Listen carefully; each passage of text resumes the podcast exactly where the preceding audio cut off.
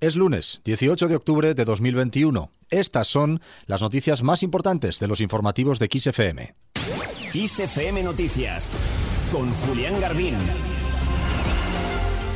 Arrancamos hablando de las declaraciones históricas del dirigente de la izquierda Berchale, Arnaldo Otegui, históricas porque hablan de arrepentimiento.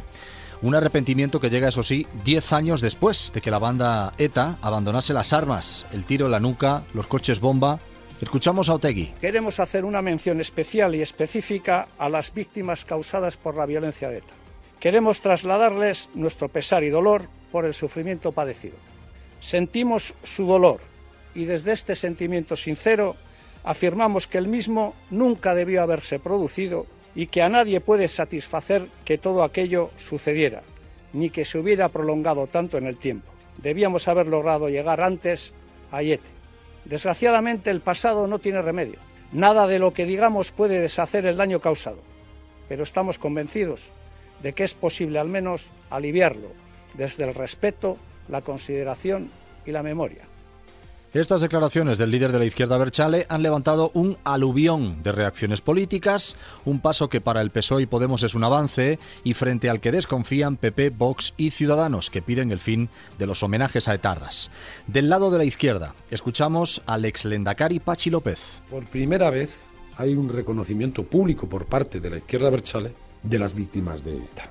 Y aquí hay una diferencia, porque si recuerdan, hace tres años hubo un comunicado de ETA que fue detestable porque hacía distinción entre víctimas y hablaba de las víctimas colaterales.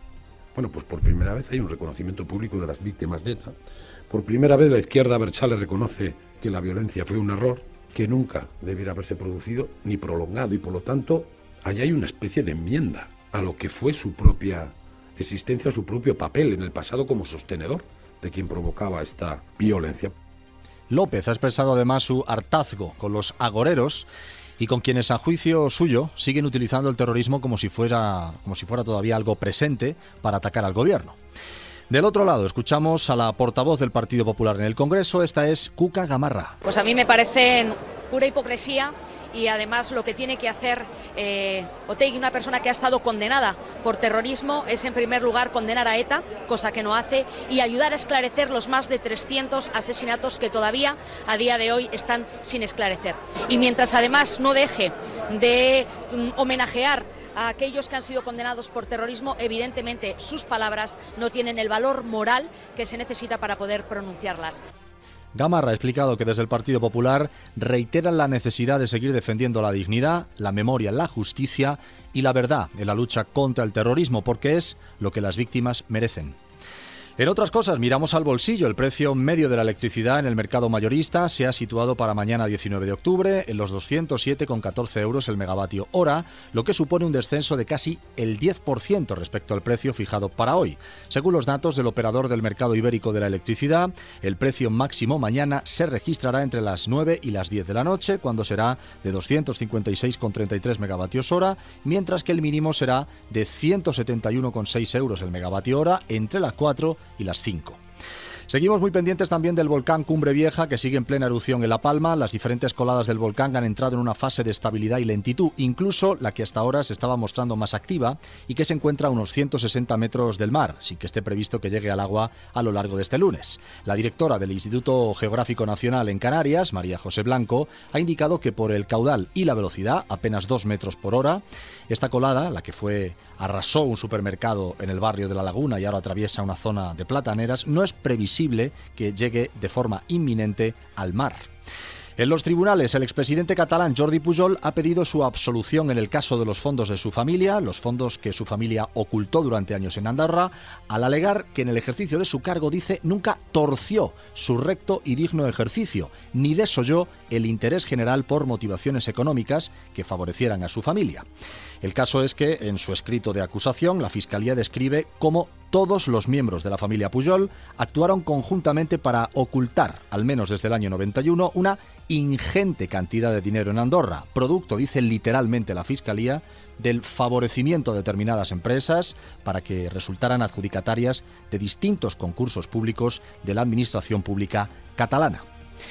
En el plano internacional, el presidente de Venezuela, Nicolás Maduro, ha acusado a los Estados Unidos de dar una puñalada mortal al diálogo que se desarrollaba en México entre el chavismo gobernante y la oposición. Todo tras recibir extraditario extraditado, queremos decir, al empresario colombiano Alex Saab, defendido como diplomático por el gobierno de Venezuela.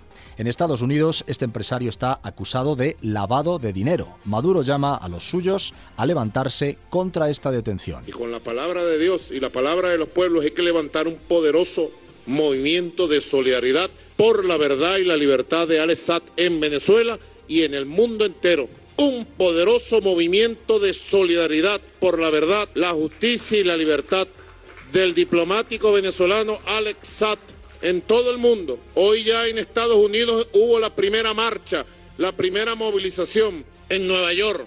Allá se movilizaron los movimientos sociales, ya despertando y difundiendo el secuestro que se ha hecho de este diplomático venezolano. En una transmisión a través del canal estatal Venezuela TV, el mandatario ha reiterado que ha ordenado la suspensión del diálogo que tenía previsto este domingo una cuarta ronda de reencuentros como consecuencia de esta extradición iniciada por Cabo Verde.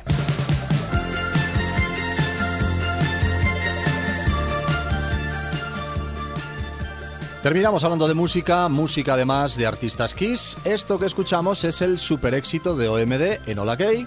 La mítica banda de synth pop acaba de anunciar que hará dos conciertos en España en marzo de 2022. Uno será en Madrid, el otro en Barcelona. En esta gira, bautizada, a ver si lo digo bien, como Architecture and More Tour, recordarán sus mejores éxitos con su banda completa. Banda que ha vendido más de 15 millones de discos, 15 millones de copias de sus discos en todo el mundo.